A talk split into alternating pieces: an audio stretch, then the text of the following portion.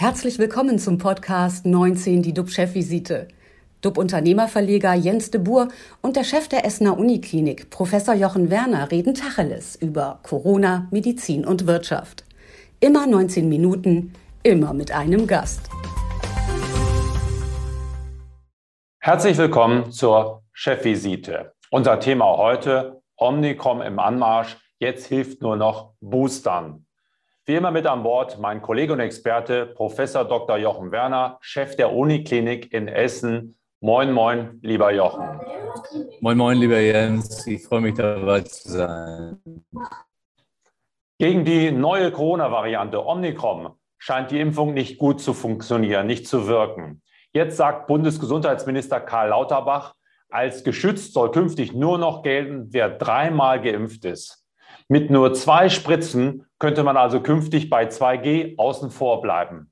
Wie bedrohlich ist die neue Corona-Mutation Omnicom wirklich?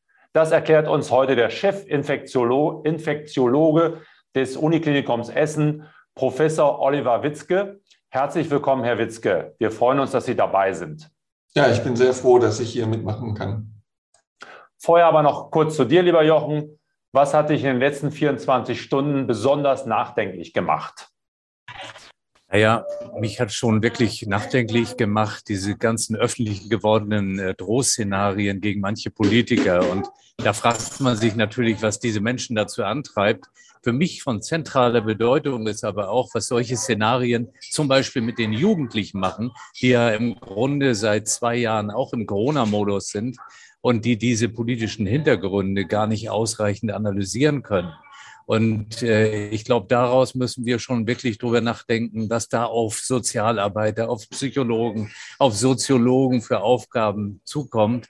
Und ähm, da sind wieder die nächsten Engpässe vorprogrammiert.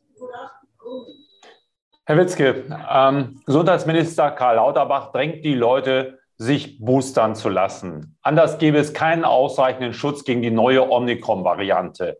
Ist die Lage wirklich so bedrohlich? Ja, die Lage ist insgesamt schwierig. Äh, wir haben ja den Hauptkampf gegen die Delta-Variante zu führen und den müssen wir jetzt erstmal gewinnen. Die Schlacht müssen wir schlagen. Da ist uns wirklich sonnenklar, da kommen wir nur raus, wenn wir boostern, boostern, boostern, wie wir das hier auch an Institutionen wie unserer mit Nachdruck vertreten. Ähm, und es gibt ja auch Hoffnung, dass zumindest eine Teilwirkung gegen das Omikron da ist. Ähm, das ist leider ja die nächste Baustelle, die man vor Augen hat. Äh, wir alle haben gehofft, dass wir es durch das Boostern beenden können. Das mag gut sein, dass wir in die nächste Episode leider reingehen. Aber auch da wird uns äh, nur das Impfen weiterhelfen können. Und ich rechne damit nach den Erkenntnissen, dass es eine Teilimmunität geben wird, auch durch die jetzigen Impfstoffe. Ja, Lauterbach spricht von einer neuen Realität. Ist Omnicom für Sie auch so eine Art Gamechanger? Und ähm, ja, helfen jetzt die, äh, ja, die Impfstoffe, die wir zurzeit haben, helfen die, die dann überhaupt noch? Ja, es sind eigentlich in den letzten Monaten zwei Nackenschläge gewesen. Zum einen die reduzierte Wirksamkeit der Impfstoffe generell, dass wir dieses Boostern brauchen. Also diesen Nackenschlag, glaube ich, haben wir gut verarbeitet und haben eine konstruktive Lösung gefunden. Und der zweite Nackenschlag, der nur einige Tage alt ist, diese neue Variante. Ähm, und ich bin froh, dass ähm, in den letzten Tagen verkündet wurde, dass die bisherigen Impfstoffe anscheinend zumindest eine Teilimmunität oder der BioNTech-Impfstoff eine Teilimmunität äh, erbringen kann, so dass wir vor schweren Verläufen wahrscheinlich einen Schutz haben.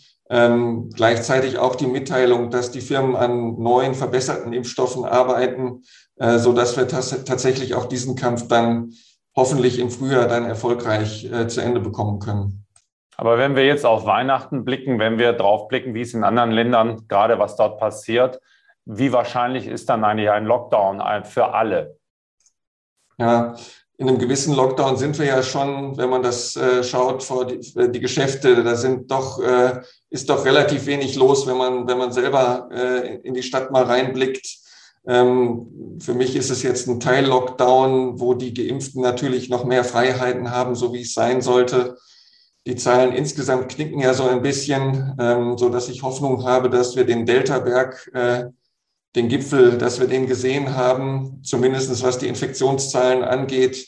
In den Krankenhäusern kommt der Gipfel leider immer verspätet. Also da werden wir noch die nächsten vier, sechs Wochen diesen Gipfel leider abarbeiten müssen auf den Stationen, auf, auf den Intensivstationen. Und dann wird es natürlich davon abhängen, wie wir uns verhalten, äh, wie stark sich die Omikron-Variante ausbreitet. Aber es sieht so aus, dass sie sehr, sehr ansteckend ist und dass wir wirklich sehr aufpassen müssen.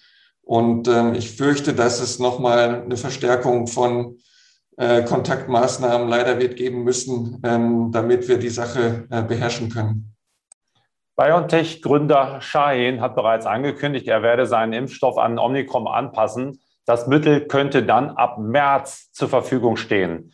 Ihre Prognose, klappt das, dass wir den wenigstens nächsten Winter Ruhe vor Corona haben? Und vor allen Dingen, was macht es mit den Menschen, die erfahren, dass die Impfung ab März dann erstmal äh, wirken wird? Da werden wir doch nicht äh, die Impfbereitschaft mit fördern, oder? Ja, aber ich denke, dass auch der jetzige Impfstoff eine Teilwirkung auf jeden Fall hat und dass das Boostern vor den schweren Verläufen schützt, auch mit den jetzigen Impfstoffen, dass wir die Intensivstationen frei bekommen und die Patienten, die drohen zu sterben, dass wir das verhindern können. Und ähm, die Firma BioNTech äh, hat wirklich ja Unmögliches fast möglich gemacht in, in großer Geschwindigkeit. Ob es denn der März äh, wird, wo wir dann die neuen Impfstoffe haben, weiß ich natürlich nicht. Aber ich glaube, es kann auch wieder sehr, sehr schnell gehen. Wir haben viele, viele gute Erfahrungen und äh, insgesamt das System funktioniert sehr, sehr gut und reagiert zum Glück schnell auf neue Herausforderungen.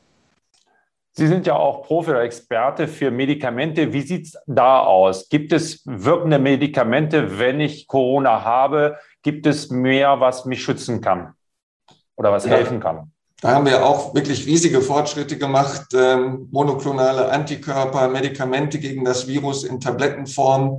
Einige Sachen haben wir schon im Arsenal. Äh, andere Sachen kommen jetzt in den nächsten Wochen und Tagen. Wir erwarten das wirklich, weil die Zulassungen da sind, dass wir die Medikamente auch bekommen. Ähm, sie werden noch nicht so genutzt, wie man es sich vorstellt. Äh, und wichtig ist, dass sie am Anfang helfen, wenn man sich gerade infiziert hat das ist die goldene Stunde oder die goldene Zeit, wo man die nutzen muss. Ähm, und die Patienten und auch die Kollegen in den Praxen ähm, müssen uns helfen, dass wir diesen äh, Patienten dann dieses Medikament frühzeitig geben können. Ähm, da müssen wir schauen eben. Es wird im Augenblick geforscht, äh, inwieweit diese Medikamente auch gegen Omikron wirken. Und es sieht zumindest so aus, als ob ein Teil dieser Medikamente auch für die neue Variante geeignet ist.